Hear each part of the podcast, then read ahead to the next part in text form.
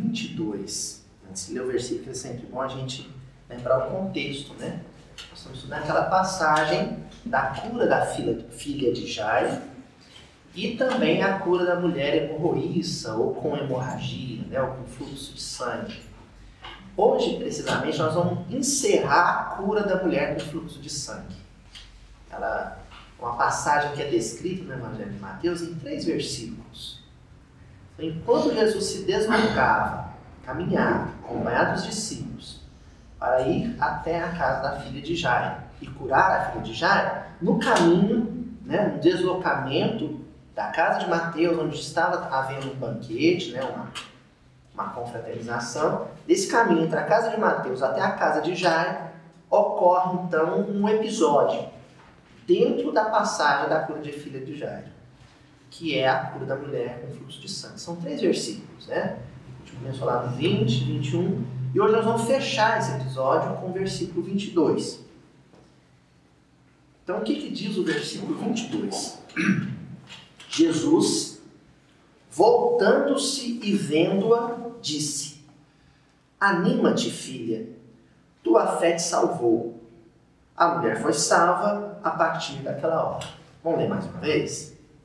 Acompanha aí no quadro, o pessoal na internet vai estar acompanhando também na descrição do vídeo. O versículo é: Jesus, voltando-se e vendo-a, disse: Anima-te, filha, tua fé te salvou a mulher foi salva a partir daquela hora. Então já havia ocorrido um toque milagroso, né? Jesus no meio daquela multidão toda, essa mulher com muita dificuldade, vamos lembrar que ela perdia sangue, ela estava fragilizada, saúde bem comprometida. Ela consegue se aproximar de Jesus e toca o talit de Jesus. O talit que é uma espécie de um manto, né? ah, não sei se manto seria bem a descrição, mas é uma, uma espécie de manto, né, de linho, de, de algodão, ou até mesmo de seda, que ah, no judaísmo se utiliza nos momentos litúrgicos, momentos de oração, indo até a sinagoga, né, no tempo de Jesus indo até o templo, por exemplo. E esse talit, essa cobertura, tipo, tem uma série de significados ligados à, à fidelidade do bom judeu com a Torá, com a lei.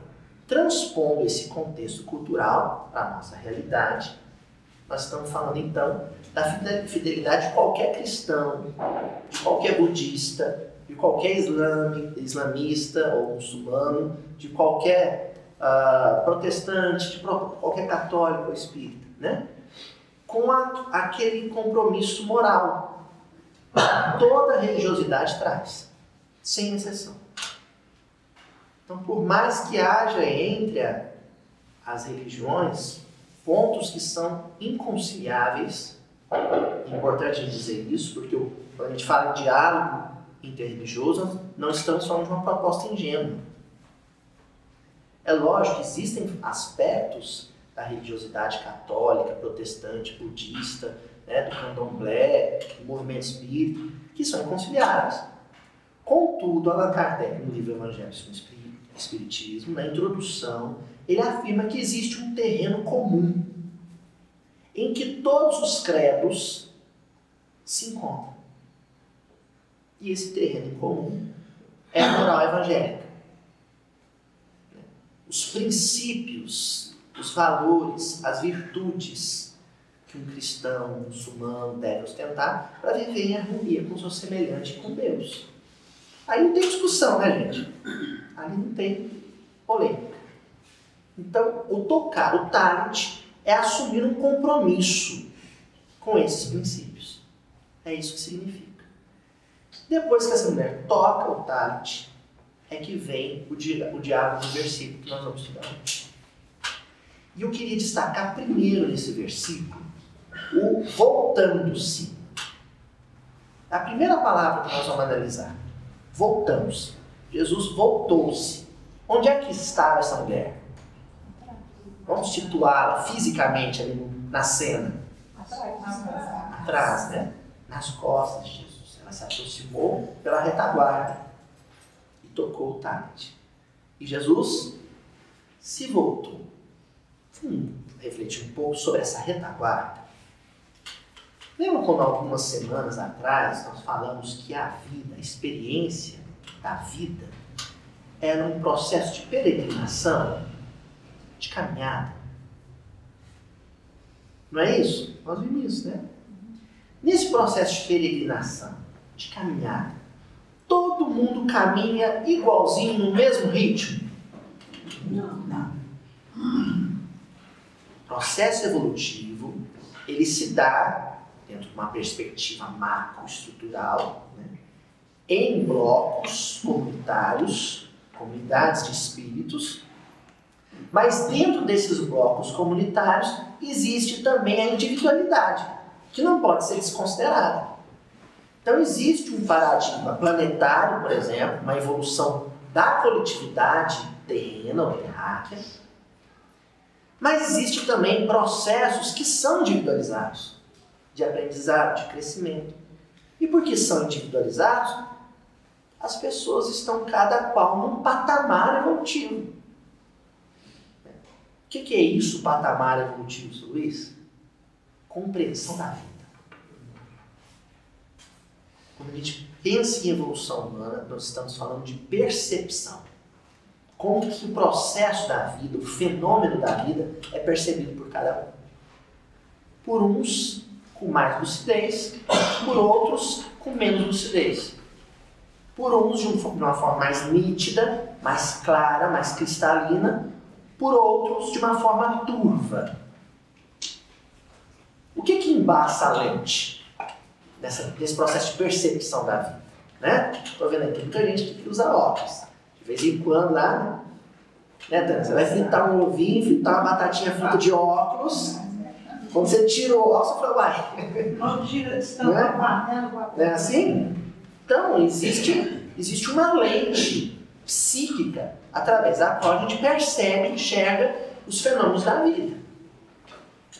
Como existe também ah, impurezas, imundícies, vou usar essa expressão, imundícies, que turvam a lente, que embaçam a lente e nos impedem de enxergar os processos da vida com clarividência, com clareza. Oi, Luiz.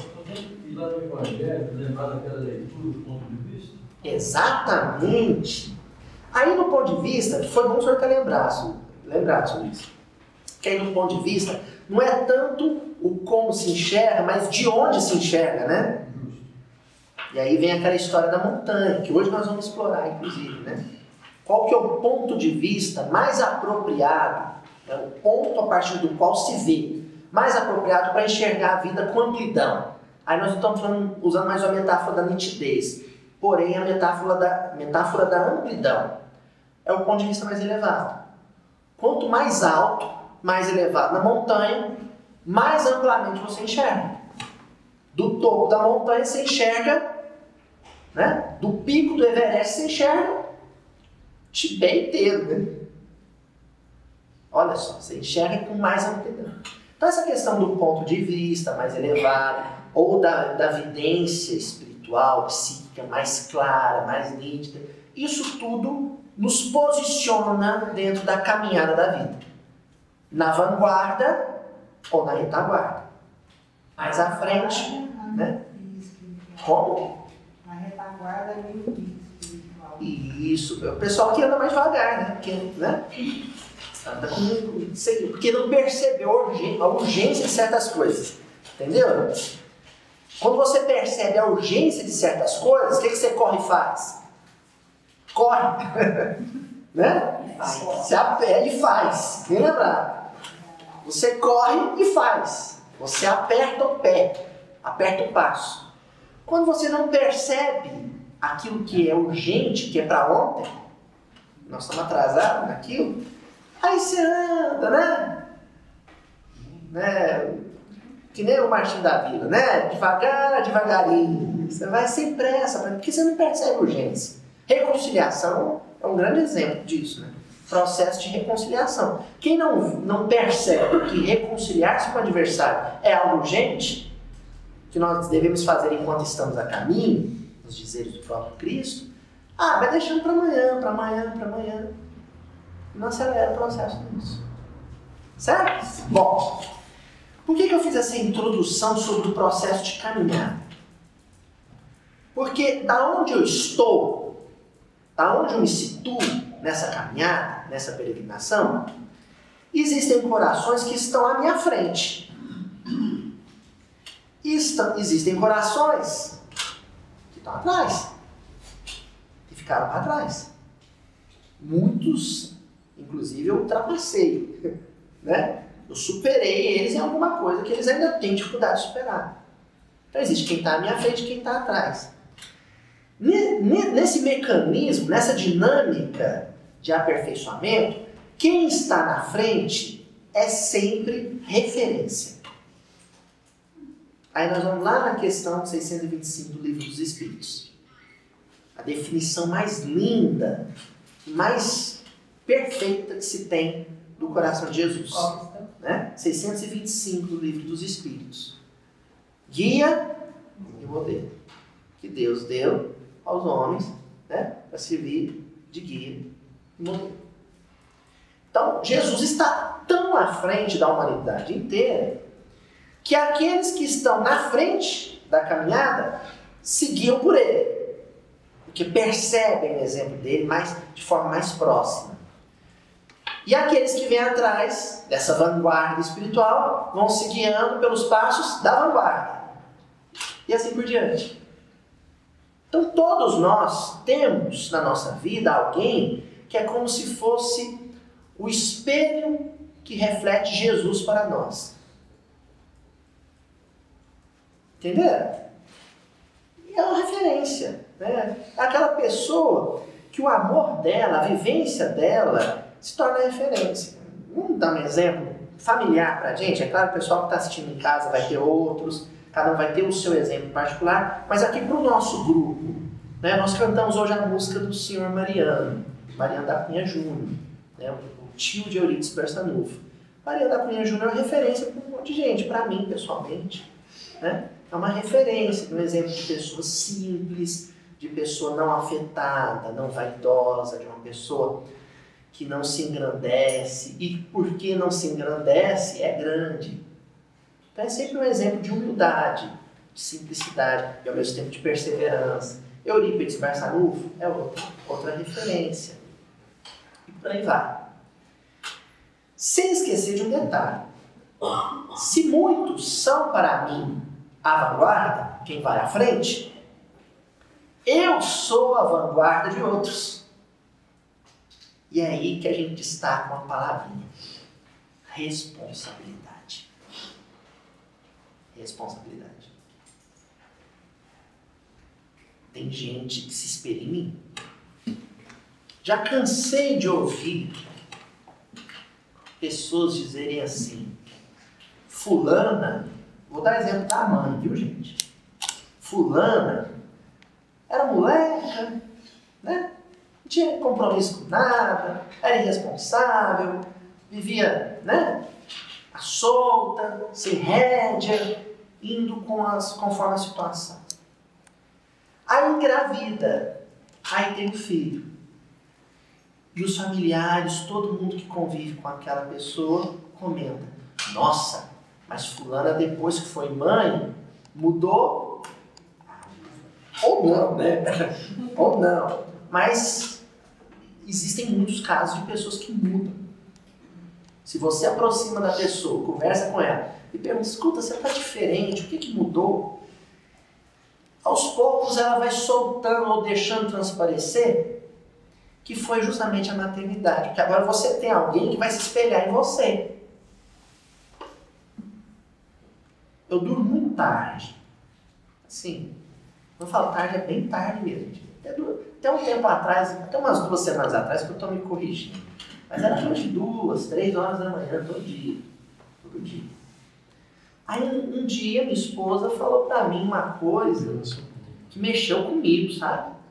Ela virou para mim e falou assim: Vamos dormir?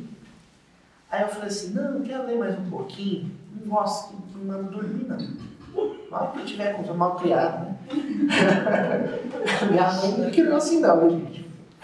E eu falei, não, mais tarde eu vou dormir.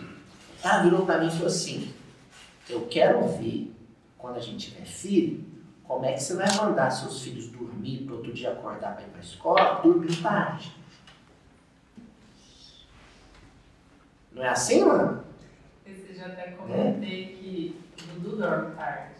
Mas porque geralmente eu termino de atender 9 horas da noite. Então na hora que eu termino de atender, eu vou brincar, vou assistir desenho, eu vou dar a janta, eu vou dar banho para depois dormir. Uhum. Como que eu vou exigir dele se eu termino de trabalhar tarde? É isso. A gente passa a ser referência para alguém na paternidade, na maternidade, você é referência de alguém. né?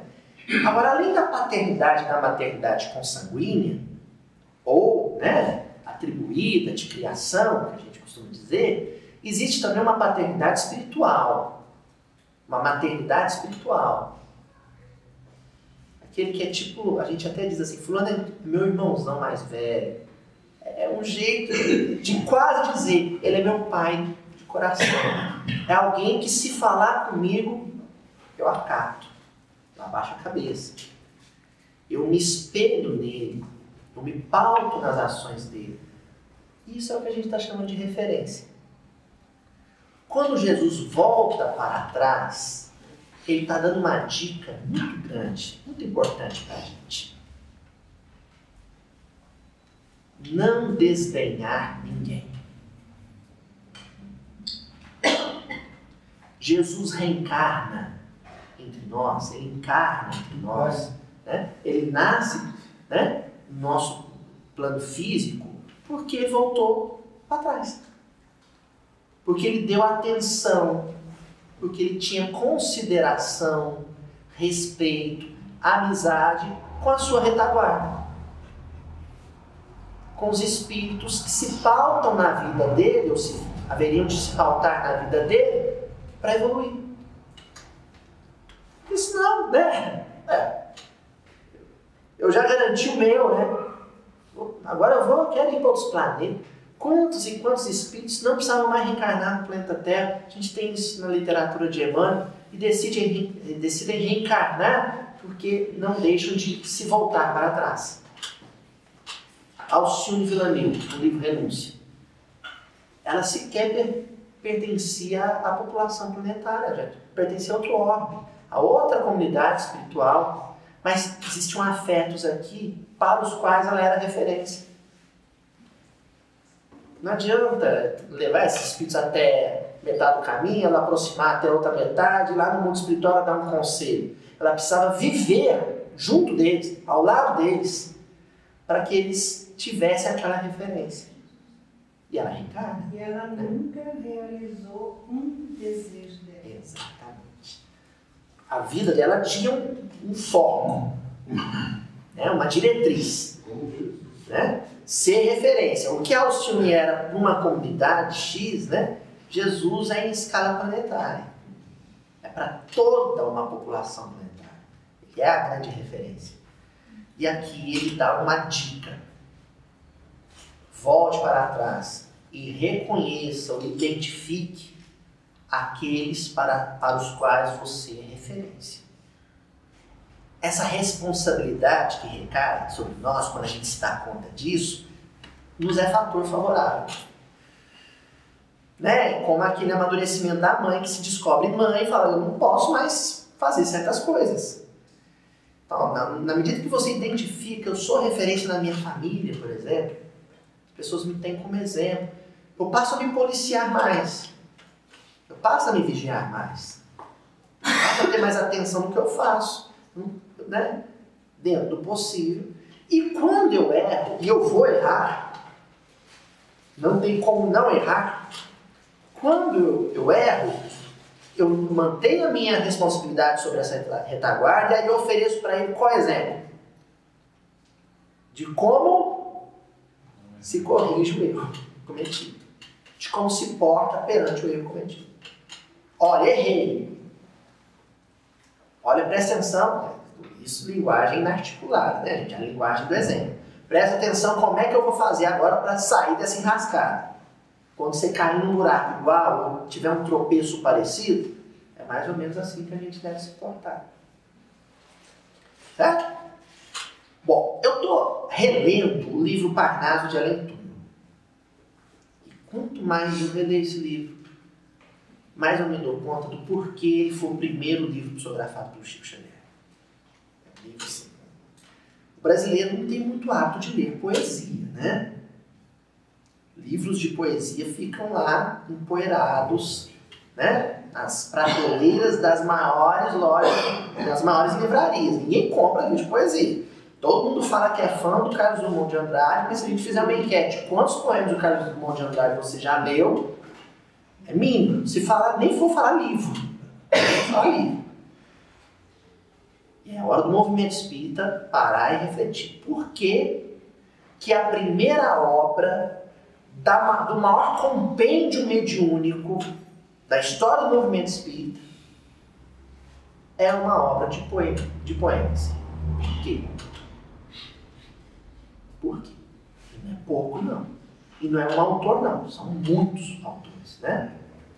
E aí, relendo esse livro, né? Com prazer, leio, né? Eu tenho descoberto umas pérolas, assim, tão lá, sabe? Esperando a gente, sabe, gente? Esperando a gente. Uma dessas pérolas está logo no começo do livro, é uma poetisa, que ela nem dá o nome dela, ela usa um pseudônimo que é a Alma Eros. É o sobrenome, é o pseudônimo dela. Alma Eros.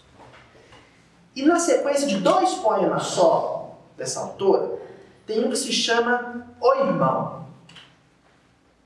Semelhança do que eu fiz semana passada, eu vou fazer questão de ler o poema todo. Viu, gente? O poema diz assim, um poema modernista, em um caso raro dentro do Pará de Leitura que é um livro bem parnasiano, né? Né? Com todos aqueles autores do final do século XIX, alguns autores românticos também. E aí, esse aqui é um, um poema modernista. Diz assim: Por que ajuizas com ironia sobre as obscuridades do irmão que sobe dificilmente a montanha? Quando atravessava a floresta, o pobrezinho julgou que o amado lhe falava a mente pela voz do trovão e lhe erigiu altares enfeitados de flechas. Depois, quando penetrou noutros círculos, acreditou que o Senhor pertencia somente ao seu grupo e que as outras comunidades humanas eram condenadas. Lutou, sofreu, feriu-se em dolorosas experiências. O amado, porém, jamais o deserdou por isso deu-lhe novas forças, concedeu-lhe oportunidades diferentes.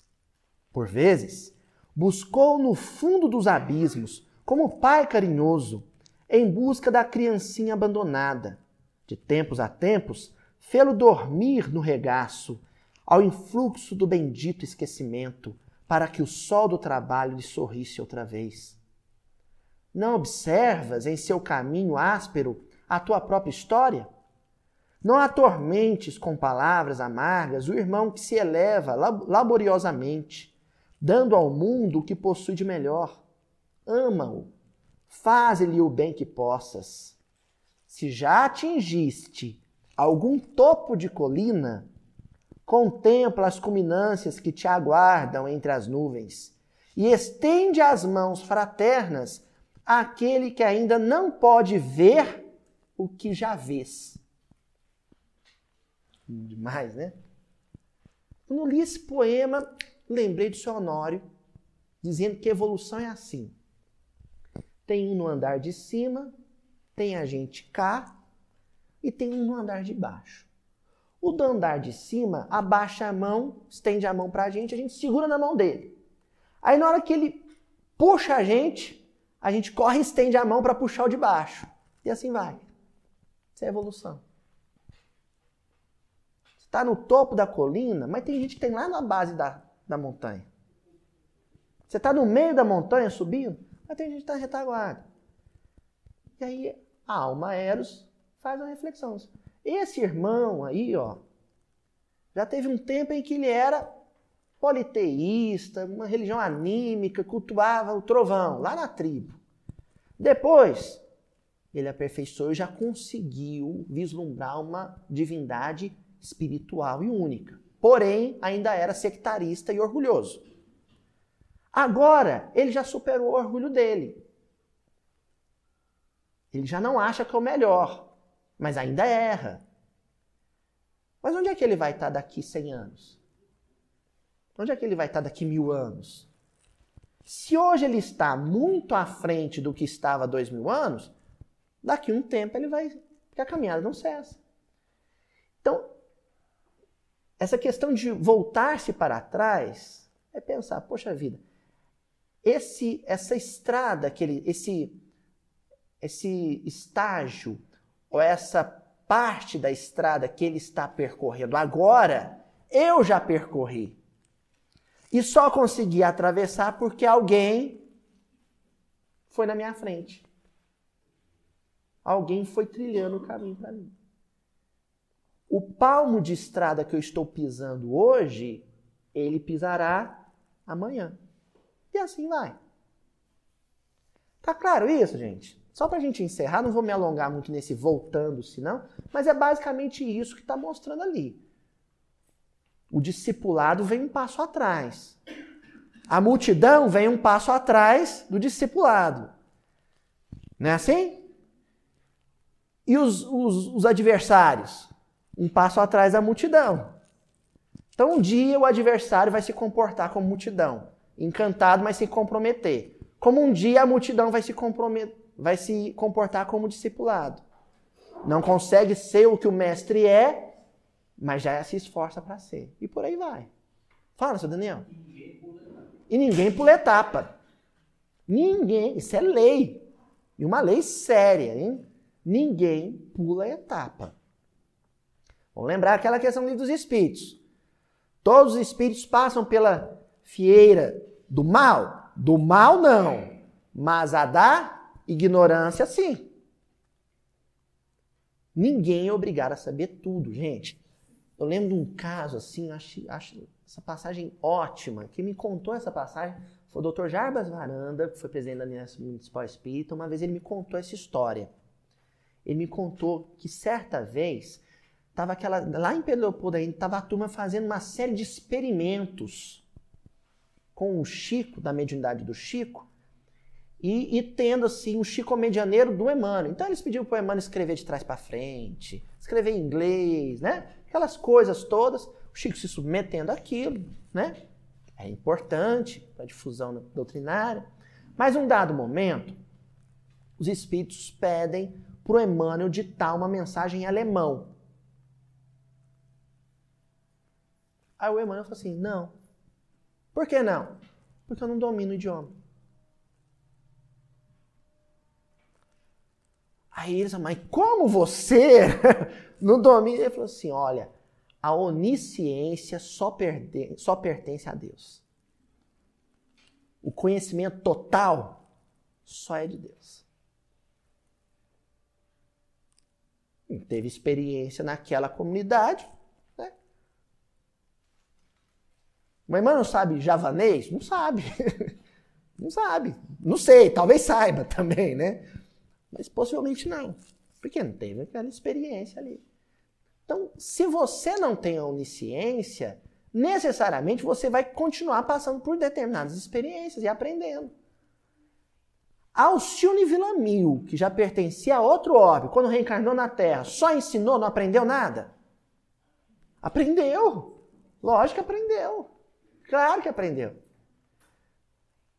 Porque toda experiência é aprendizado. Certo? Bom. Hum.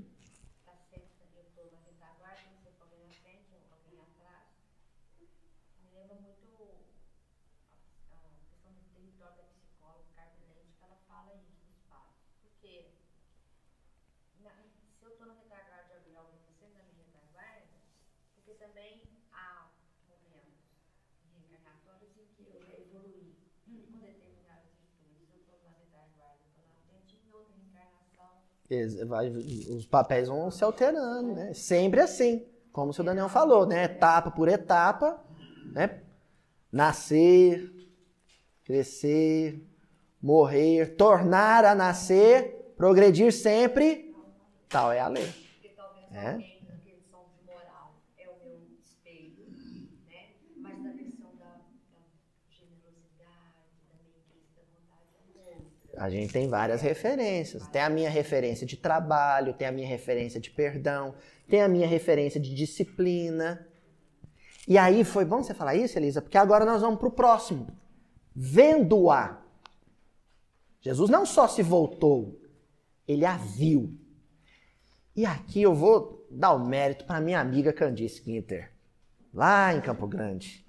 Essa semana Candice falou um negócio lindo para mim.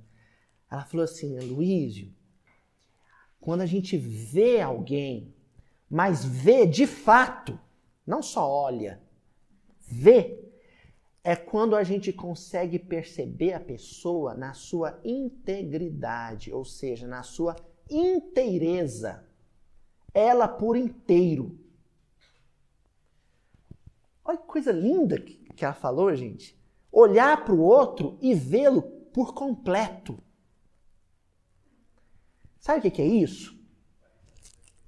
Tudo. O pacote completo. Porque às vezes, quando a gente tem um live de idolatria, a gente só consegue enxergar qualidade. Você não acha defeito na pessoa. Isso não é saudável. Não é. E tem aquele, que é quase sempre, que é quando você só enxerga defeito. Você não acha uma qualidade no sujeito. Os dois extremos, olha, o livro Paulo e Estevão, Pedro, na Casa do Caminho, vira para Paulo e diz assim: Paulo, a melhor posição da vida é sempre a do equilíbrio. Porque a gente imagina, ah, o Chico olhava para os outros só via qualidade. Que isso? Que ingenuidade pensar isso, né, gente? Né? Jesus não, não olhava para alguém e via só qualidade. Senão ele não vinha para cá. Ele olhar para a humanidade só tem qualidade. Para que eu vou reencarnar? Não tem o que ensinar. Se eu tenho que ir é porque tem defeito. Agora, qual que é a diferença desses espíritos? Eles olham, eles veem, percebem a pessoa na sua inteireza, ela por completo, com seus traumas, suas frustrações, seus anseios, seus medos, suas qualidades, seus talentos, seus dons, por completo. Percebe as duas coisas, mas se fixa, se fixa na qualidade. Perceberam a diferença? Uma coisa é você olhar e só ver qualidade. Outra coisa é você olhar, ver defeitos, ver qualidades, mas se fixar nas qualidades. Emmanuel, né? Né? Sempre começa falando nas suas aflições, nos seus momentos, você está mostrando que a gente tem essas, esses defeitos, né? Aflição, tribulação, ah, mas no finalzinho ele dá uma. Né? Então, Porque olha, é, Ele se volta para a pessoa, volta para a retaguarda e vê. Vê. Gente, uma coisa, acho que uma vez eu comentei com vocês. Logo que começou o Mildinho, começou a nossa reunião, no final, é claro, nós ficamos aqui uma hora e quinze conversando de evangelho. No final, a gente não diz tudo. A gente não diz tudo. Fica uma pergunta que você queria ter feito. Eu fico com alguma coisa que eu queria ter dito ou comentar com alguém. Por isso que tem, pessoal de casa não vai desfrutar disso, infelizmente, mas tem o nosso chazinho com biscoito no final, porque é a hora de confraternizar. Mas no começo da reunião, há quase cinco anos atrás, eu me percebi com uma falha. Às vezes a pessoa vinha para conversar comigo e eu, na pressa de arrumar minhas coisas para ir embora, pondo vi- violão na sacola, né? Colocando livro na sacola, a pessoa estava falando comigo e eu não estava ouvindo, mas não estava olhando para a pessoa. Isso é triste. Essa postura não é legal. Então, quando alguém for conversar com a gente, a gente tem que dar atenção para a pessoa. Você tem que olhar no olho. E não é aquele olhar no olho e pensando, nossa senhora, esqueci a panela no fogão. Nossa, eu tenho que chegar em casa, eu tenho que preparar a prova para amanhã. Não é isso, não, gente. É ouvir a pessoa. É olhar no olho, ouvir a pessoa. Isso é o vê-la na sua integridade. Ela está falando um monte de besteira, mas será que é, tudo ali é besteira? Né? Deve ter um negócio ali que, que vale a pena, que eu não sei. A gente para e escuta. O Chico era um exemplo disso, né? A atenção que ele dedicava para as pessoas, porque se voltava para a retaguarda, muitas vezes eram pessoas descontroladas, ele se voltava para a retaguarda e via a pessoa na sua inteireza. Né? Hum.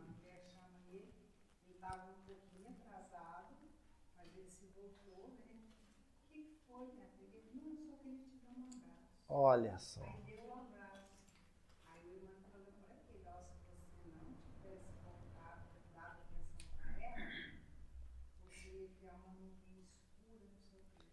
E olha só que interessante nesse caso, viu, Rides? O fato dele se voltar, quando ele faz a pergunta, o que que foi, o que que você tem, o que que está acontecendo, isso é o ver na sua integridade. Porque ele podia voltar para trás e falar assim, minha irmã, eu tô com pressa, depois a gente conversa e ir adiante. Quando ele se volta, possivelmente ele sentiu que a pessoa estava aflita e pergunta: O que, que você tem? Ele percebeu a pessoa na sua humanidade, porque sofrer é algo humano, gente. Sofrer, ficar aflito, ficar deprimido é a maior expressão de humanidade que alguém pode ter. Quando você reconhece que o outro sofre, você reconhece a sua humanidade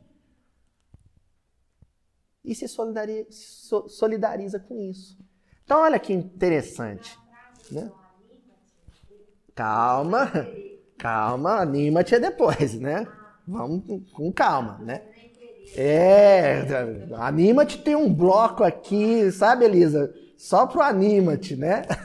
Miudinho nós temos que ir passo a passo.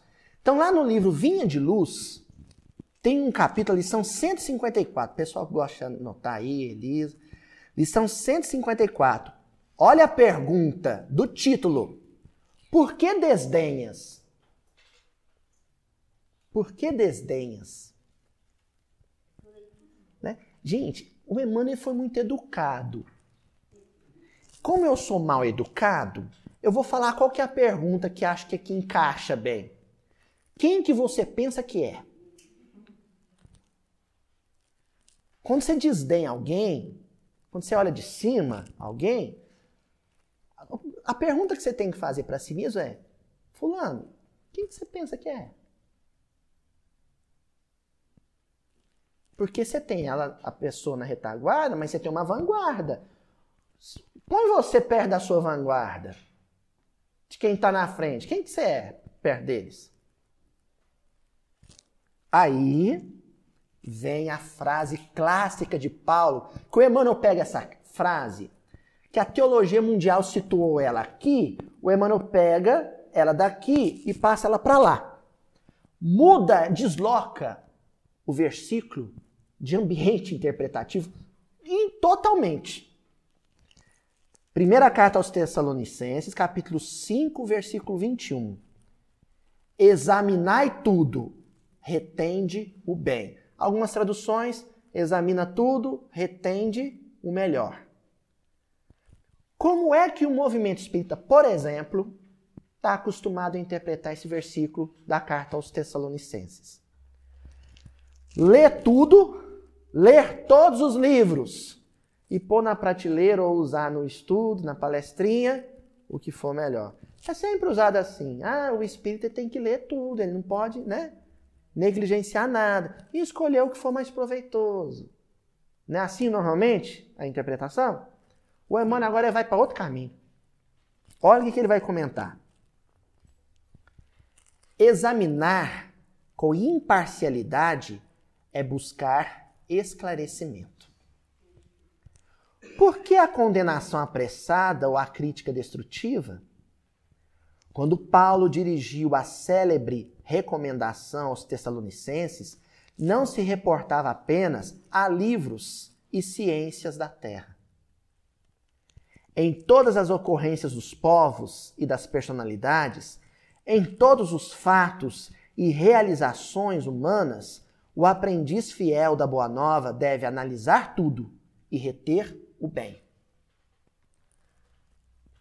Se analisa o comportamento de alguém que está na sua retaguarda, que visivelmente está na sua retaguarda. Diz, como é que é isso? Analisar visivelmente. Dificilmente você vai conseguir detectar a sua retaguarda no seu cotidiano, na sua casa. Dificilmente. Sabe por quê? Porque em casa, por exemplo, todo mundo é farinha no mesmo saco. Tem, sabe? Não tem muita diferença de um para outro, não. A gente acha que é melhor, né? Mas não tem, não. Então, lá em casa, lá no serviço, não vai ter muita diferença, não. Mas, por exemplo, quando você analisa a postura religiosa fanática de alguém à distância e nitidamente você fala, ó, isso eu não sou mais capaz de fazer. Então aí você identificou a retaguarda. Qual que é a recomendação de Paulo? Por exemplo, você olha para aquele grupo religioso, olha para aquele grupo religioso e fala assim: tem algo positivo ali? Quer que eu dou um exemplo? Estevão com Paulo de Tarso. Paulo, quando era Saulo, o rabino fariseu, ele era um fanático religioso. Ele era um fanático, gente. Mas o Saulo ele era um fanático religioso. E quando eu falo de fanatismo religioso, eu não estou falando só aquele sujeito que acha que é certo e fica gritando para todo mundo. Saulo, o fanatismo religioso dele, do grupo dele, chegava à execução do adversário, à lapidação. Isso é fanatismo. Quando você mata em nome da fé, isso é fanatismo, isso é loucura. No entanto, Estevão, vítima desse fanatismo, vira para Abigail, a irmã, e fala assim: O Cristo deposita grandes esperanças em Saulo. Porque quando ele conhecer o Evangelho, ele há de servir a Jesus com o mesmo entusiasmo, a mesma disciplina, a mesma entrega com que ele hoje serve a Moisés. Exatamente. Isso mesmo. Então, olha só, gente. Essa semana, até a dona Laurene estava na ocasião, né? Eu fui dar uma palestra na casa espírita, no final tinha uma companheira com, contando, conversando comigo, dizendo assim: a minha mãe é da religião fulana de tal. E ele é muito, muito, muito dedicado a essa religião fulano de tal. Mas não suporta o espiritismo, mas não aceita que nenhum dos seus filhos sejam espíritas. Ela não aceita. Então, quando, por exemplo, eu quero ir fazer uma tarefa espírita, eu tenho que falar para ela: Ó, oh, mamãe, hoje eu vou no banco. né? Ou então, ó, oh, hoje eu vou sair para o aniversário. Negando testemunho? Não. É uma senhora de idade quase 90 anos. Ah, vai entrar em atrito por quê? Né? Aí, essa moça virou para mim e falou assim: Mas a mamãe é tão dedicada, tão disciplinada, tão comprometida com a religião dela, que se um dia, em outra encarnação, ela reencarnar e assumir algum compromisso junto ao movimento espírita, ela vai ser uma espírita muito melhor do que eu. Muito melhor do que eu. Aí vocês vão falar assim, mas isso não é ingenuidade? Não, isso chama bondade. Ela reconhece que a mãe se excede, mas reconhece também que esse excesso podado, dosado, vira virtude. Todo, o Haroldo fala isso muito. Eu acho bonito quando ele diz isso. Todos os nossos defeitos são excessos, que na hora que forem dosados, podados, vira virtude. Uma pessoa muito rigorosa, quando esse rigor é domado, podado, perde o excesso, o rigor vira disciplina. Só disciplina. Porque a disciplina também, né? Quando transborda, é rigor. Aí o André Luiz dizia: todo rigor afasta. Estão percebendo isso, gente? Então a gente olhar para o outro que está na nossa retaguarda e enxergar no defeito dele um excesso. Um excesso que, se for dosado, e isso a gente dosa com o tempo, não é? Ajustar o foco. Né? Já nós estamos aqui com câmera, né? Não é assim, Paulo, né? Você abre demais a, a lente, o diafragma, né? Ó, tô aprendendo. Você abre demais, entra muita luz, menos luz, e isso prejudica a imagem. Oi, Ivan. Mas aí entra a misericórdia. É, bem lembrado, a misericórdia. Né? A miséria do coração, né? Ouve e usa a misericórdia. A misericórdia. Não, mas não é debater. Você pode conversar sobre algo que seja né, positivo. Ah, sempre. Porque a misericórdia é aquele componente em que você percebe a retaguarda. Percebe que a pessoa não tem né, aquela. Ela não chegou onde você chegou, mas vai chegar. O desdém, vó, é quando você percebe que o outro não chegou onde você chegou e acha que ele nunca vai chegar.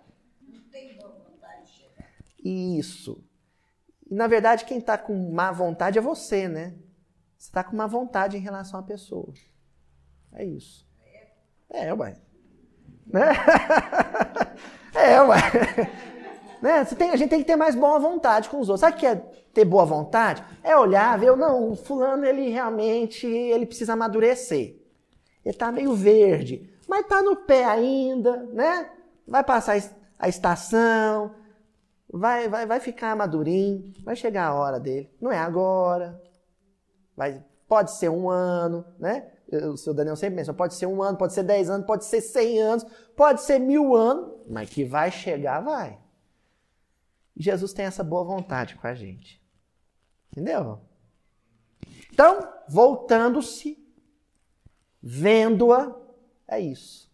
Olha para a retaguarda, enxerga a retaguarda, com seus defeitos, nas suas qualidades, mas se fixa no potencial, nas possibilidades, em tudo que a pessoa pode ser e vai ser. É isso. Gente, a gente economiza tanto analgésico, antiácido com isso, né? Porque tem um negócio que estressa, adoece a gente, é quando o outro tá lá atrás, você quer que o outro caminhe no seu ritmo. Aí, né, dá azia, dá enxaqueca. Não é assim. Não é assim. A gente relaxa, né? Quando você aprende a olhar para o outro na sua integridade e se fixar na- no que há de positivo, a gente relaxa, a gente fica menos tenso. Né? Oi, Daniel. Tem o seu tempo, tem o seu ritmo. A minha, a minha professora de Pilates falou para mim, ela foi me ajudar a fazer um alongamento e não conseguia, né? Tô fazendo Pilates. Aí eu tentei fazer o alongamento, ela falou assim: Eu não tô conseguindo dobrar sua perna, você tá muito tenso. Eu falei: É porque eu sou professor. Ela falou assim: Tem paciência com seus alunos. Né? Que é semelhante à paternidade, né? né? Hum. Ah, sim, né? O amor ele tem que saber esperar, esperança, né? Gente, aí na sequência, o verbo salvar aparece duas vezes. Vocês repararam isso? Jesus fala para ela, tua fé te salvou. Em seguida, vem a conclusão do evangelista, disse, e ela foi salva a partir daquele momento, a partir daquela hora. O verbo salvar aparece duas vezes. E ele merece um pouquinho de atenção. Porque a, gente confunde muito a- as coisas, as cores, na hora de entender o que, que é salvação. Essa palavra salvação tem enchido templos. Todos os templos. Todo mundo que procura ambiente religioso procura a salvação. E a diferença de perspectiva sobre esse aspecto, sobre essa questão da salvação, determina se um salão vai estar cheio ou vazio. Se um vídeo vai ter muito ou pouco acesso. Essa mudança de perspectiva de salvação. Por isso, o senhor Emmanuel, ele publicou no livro Palavras de Vida Eterna, na edição 29, uma mensagem intitulada No Estudo da Salvação. O Emmanuel achou que valia a pena estudar essa palavra, para não ter propaganda enganosa, para ninguém comprar gato por lebre. E eu acho assim, que sempre que você perceber que no, na casa espírita, na reunião pública, onde for, tem alguém chegando agora, chegando agora no movimento espírita mesmo, acho que o dirigente espírita, o, né, o coordenador de estudo, o coordenador de mocidade, ele tem que passar essa visão de salvação que o Emmanuel descreveu aqui, para a pessoa não se sentir enganada. Sabe, Paulo? Para a pessoa não se sentir, ah, eu achei que era outra coisa. Vamos ver qual que é a visão de salvação? Ele começa lá em Atos dos Apóstolos, comentando um versículo de Atos dos Apóstolos, capítulo 2, versículo 47. Em que Lucas, em Atos dos Apóstolos, diz assim: E todos os dias acrescentava o Senhor à igreja aqueles que se encontravam em salvação. O grupo foi aumentando sabe? Começou com o colégio apostólico. Nem eram os doze discípulos. As primeiras referências ao discipulado é Jesus mais quatro. Os, né, os quatro irmãos, né, né, os dois pares. Né, João e Tiago, Pedro e André. Começa ali o colégio apostólico. Depois vai aumentando. Depois do desencarne de Jesus, depois do Pentecostes, o grupo vai aumentando. E aqui Lucas menciona, o, o grupo ia crescendo porque as pessoas que chegavam lá estavam, olha a diferença, estavam em processo de salvação.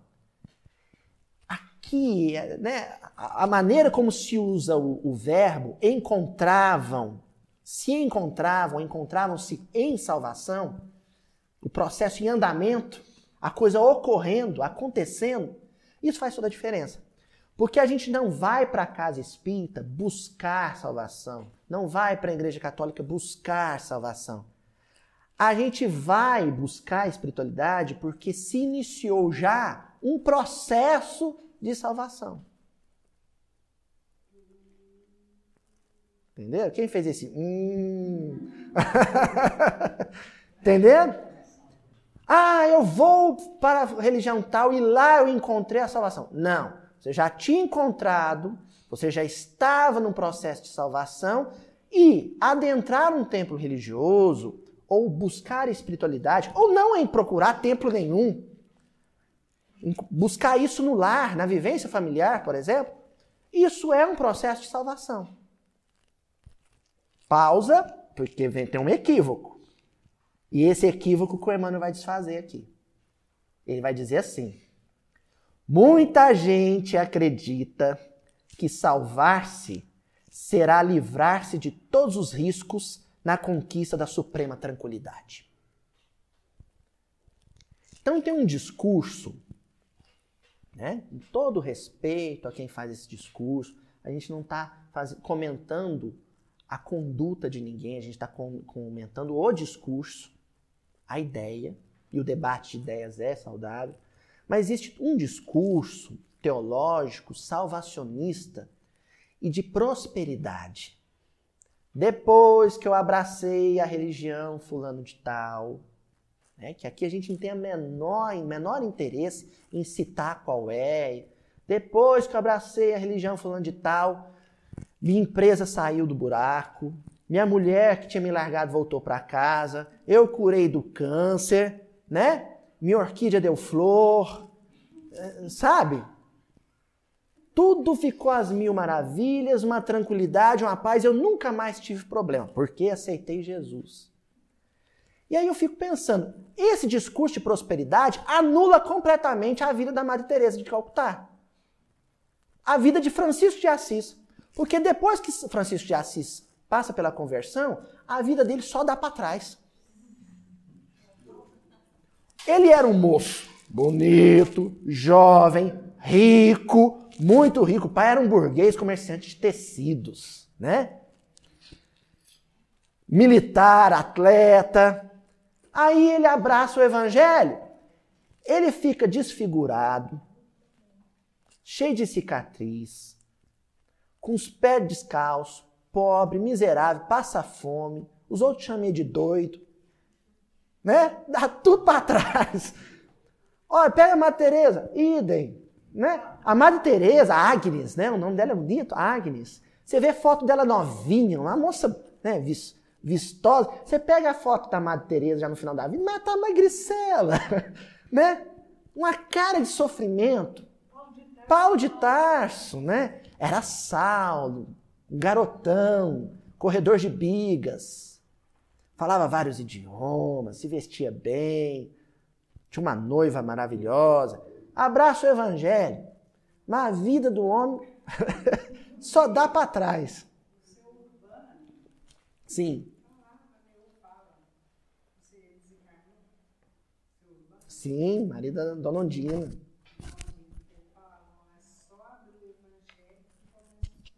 Exatamente. Então, estão entendendo agora por que eu falei da propaganda enganosa? Você tem que deixar isso claro para quem vai abraçar o evangelho, pelo menos nessa perspectiva espírita, porque não é isso. Não é isso. Não é, porque aí era, aí era brincadeira, né, gente? Aí, né? Exatamente. Eu podia muito bem. É, eu falei assim, não, minha mãe está dando trabalho demais da conta, quando eu já estou lá falando meus irmãos, e seguir outro caminho. Exatamente. Você assume compromissos, assume responsabilidades. E se você assume a responsabilidade com o bem, que fique bem claro que o bem sempre teve e sempre terá seus opositores. Né? Se não for aqui. Ah, porque com Cristo todo julgo é leve.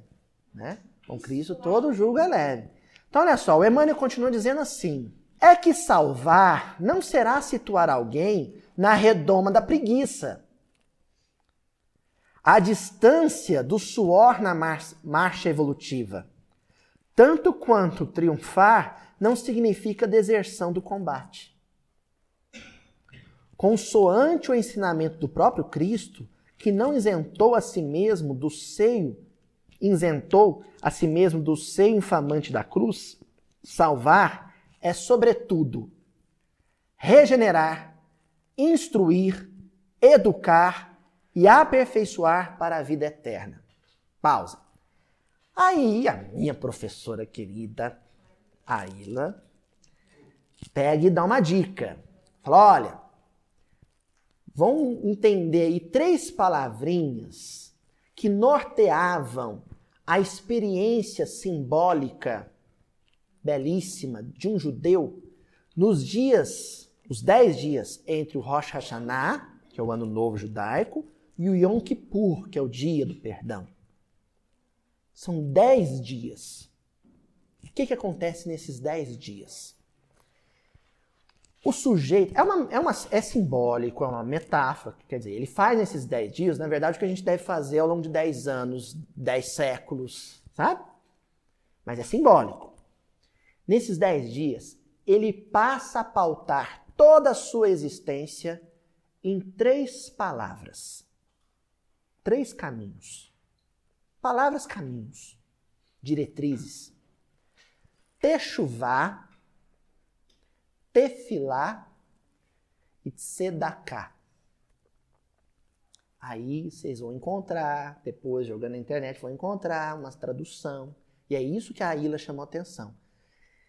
Que de tão simples ou simplificada, fácil, ela acaba sendo equivocada. Primeiro, vocês vão encontrar lá techuvá como sinônimo de penitência. E não é. Depois vocês vão encontrar tefilá como sinônimo de prece, oração. E não é. E por último, vocês vão encontrar na internet lá, sedaká é caridade. E não é.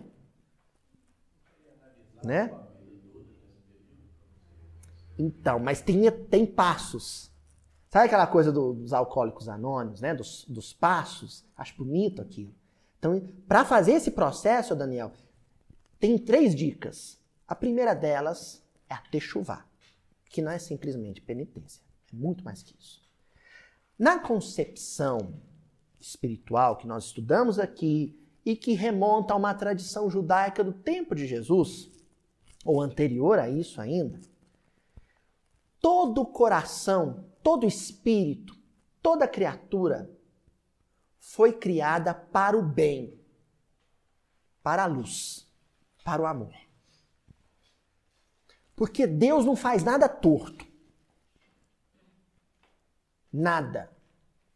Né? A não ser a montanha, a serra, mas aí é, ar- é estético, é artístico, né? Que nem o Niemeyer com as curvas dele, né? Mas em termos de caráter, todo espírito sai do hálito do Criador para brilhar, para ser bom. Essa é a nossa essência. É o que de verdadeiro nós somos. É isso. Só que lembra quando a gente conversou lá no início dessa sequência do- da cura da filha de Jairo, que há um processo de afastamento? Nesse processo de afastamento, há um processo também de desfiguração. O homem é criado à imagem e semelhança de Deus. Depois, ele se desfigura, ele perde essa semelhança. Aí ele precisa se reconfigurar.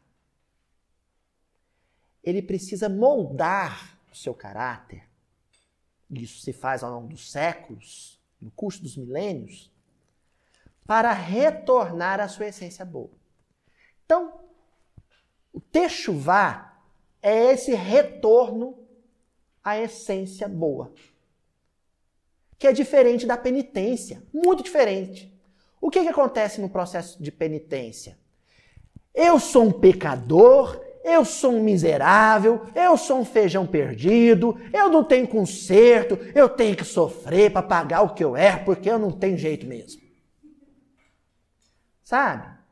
E tem um pessoal que chega a fazer uma- um chicotinho com silício e. Porque eu não presto. Não é isso, Techuvá. Techuvá é: eu sou bom. Escorreguei na casca de banana. Dei uns tupico. Aliás, foram muitos. Mas eu sou bom. Eu só tenho que me lembrar disso a todo tempo. Exatamente. A própria existência, né? O seu Daniel falou aqui, ressignificar a própria existência. Porque, gente, se nós lembrarmos, é um processo de lembrar, né? Se nós lembrarmos que somos bons toda vez que formos fazer uma maldade, a gente não faz a maldade. Não é assim? Vou fazer uma falcatrua lá para não perder o ponto na empresa. Vou fazer um jeitinho lá de ganhar o dia na- no ponto da empresa. Aí eu lembro, não, mas Deus não me criou para isso. Não é o projeto de Deus para mim. Eu sou bom. Por que, que eu vou me sujar com isso? Aí não faço. Então, techuvá é o oposto dessa culpa que a tradição religiosa ocidental recaiu sobre as pessoas, né? A mulher é é a origem do pecado e o homem é fraco porque caiu no pecado da mulher. Esse discurso, né, de que toda a carne é fraca, esse discurso só agravou o nosso problema. O discurso do Aravante tem que ser outro, que era o discurso do Cristo. Quando Jesus disse para a mulher adúltera, por exemplo, vá e não peques mais, ele está dizendo, vá e lembra que Deus não te criou para isso. Não é o que você é, filha. Então nós não somos maus, nós estamos provisoriamente desviados do caminho do bem ou distanciados de Deus. Provisoriamente. Mas não fomos criados para isso. Então esse não é o fim, não é a finalidade. Oi? Isso, bem lembrado. Tem um ponto de mutação, né? Eu não vou nem explorar ele muito agora, porque tem aquela partezinha final do versículo, nós vamos, nós vamos fechar com isso que a Andrea comentou. Esse ponto em que você toma consciência de que não é ruim, eu não sou uma pessoa ruim. Então não tem por que eu continuar errando. E também não tem por que eu ficar me martirizando, sofrendo com isso. Eu não sou uma pessoa ruim. Aí começa o processo de salvação. A pessoa que procura uma, um ambiente religioso, um ambiente espiritual, não deve procurar dizendo, eu sou mau, pecador e eu quero me salvar. Não. É o contrário. Eu sou bom, nasci para ser bom e tenho cometido muitos erros. Vou buscar espiritualidade para ficar, poder me lembrar disso o tempo todo.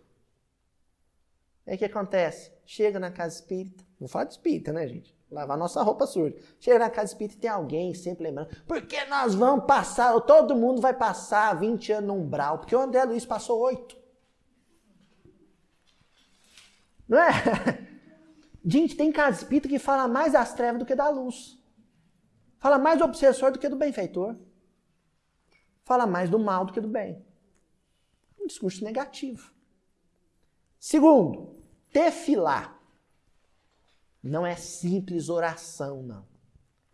É mais que isso. E a Ila, quando ela deu essa dica, ela falou assim: olha, fica atento, porque o tefilar é o, é o que acontece no momento em que essa mulher com fluxo de sangue encontra Jesus. Tefilar quer dizer apegar-se. Apegar-se. Porque uma coisa é você pensar em Deus na hora de orar na hora de fazer uma prece. Outra coisa é você se apegar a Ele. Sabe o que é apegar a Ele? É você e Deus o tempo inteiro. Comunhão, né? Está em comunhão. É o apegar-se. E aí a Ila disse para a gente ficar atento com esse tefilar, porque o gesto dela é simbólico em torno disso. Ela gritou: Ó oh, Jesus, me salva! O que, que ela fez? Tocou pegou é um envolvimento mais intenso. Sabe? Gente, eu, eu vou confessar para vocês, eu, eu, tô, eu tô muito incapaz de definir isso. Eu não tô dando conta. Porque eu, eu sabe aquela coisa assim, eu entendi, então eu tô, tô querendo dizer assim, vocês entenderam, né? vocês entenderam o que eu tô querendo dizer é aquele envolvimento mais profundo do que uma simples prece. Envolve o amor. Né? Tá.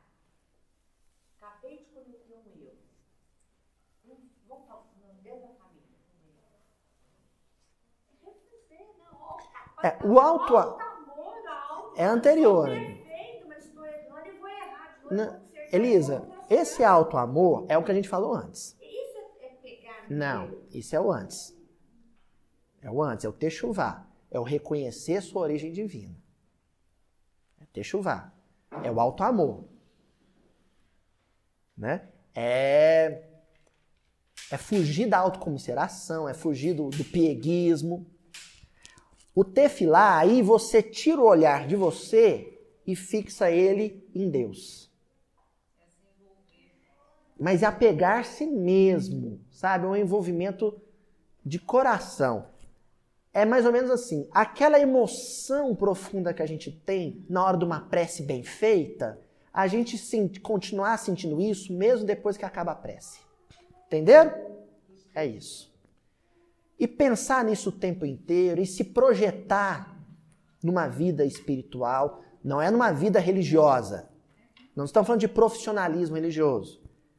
É uma vida espiritual plena. É espiritualidade para brincar com os filhos. É espiritualidade para bater o ponto do serviço. Esse envolvimento é quando você está no serviço, numa hora difícil, chega alguém e fala assim: E aí, Fulano, tudo bem? Você fala assim: Graças a Deus. Mas não é aquele graças a Deus formal. Não, é um graças a Deus eu tô. Tá tudo tão difícil, mas eu tô tão bem, mesmo estando tudo tão difícil, que isso só se deve a Deus. Sintonia 100%. Ou, como essa sintonia 100% é atributo crístico, é a sintonia, uma porcentagem acima do que normalmente eu tô. Se normalmente eu tô 10% sintonizado, eu passar a tá 15, 20, 30 e cada dia mais. Isso, um comprometimento real.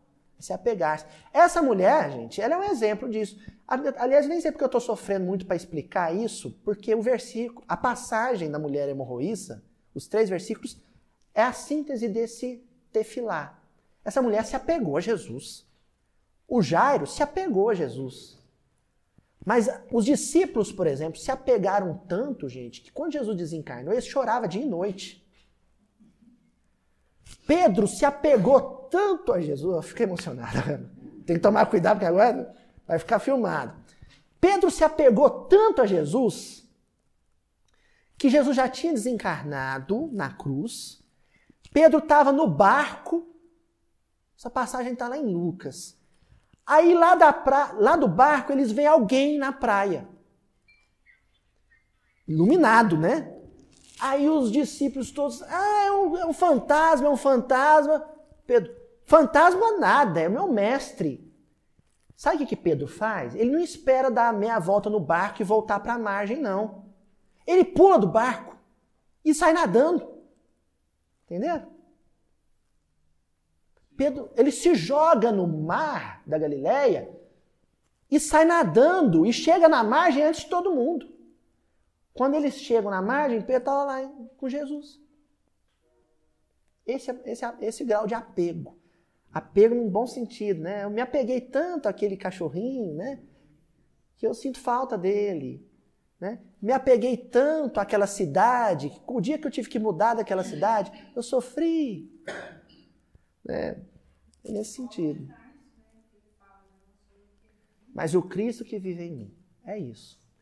Por último, o tzedakah. Gente, por que, que eu disse que não é caridade? A palavra caridade em hebraico é hesed, que também serve para água, viu? Né? Serve para água também, mas é uma outra história. Mas para simbolizar essa pureza toda. Tzedakah é diferente de Hesed.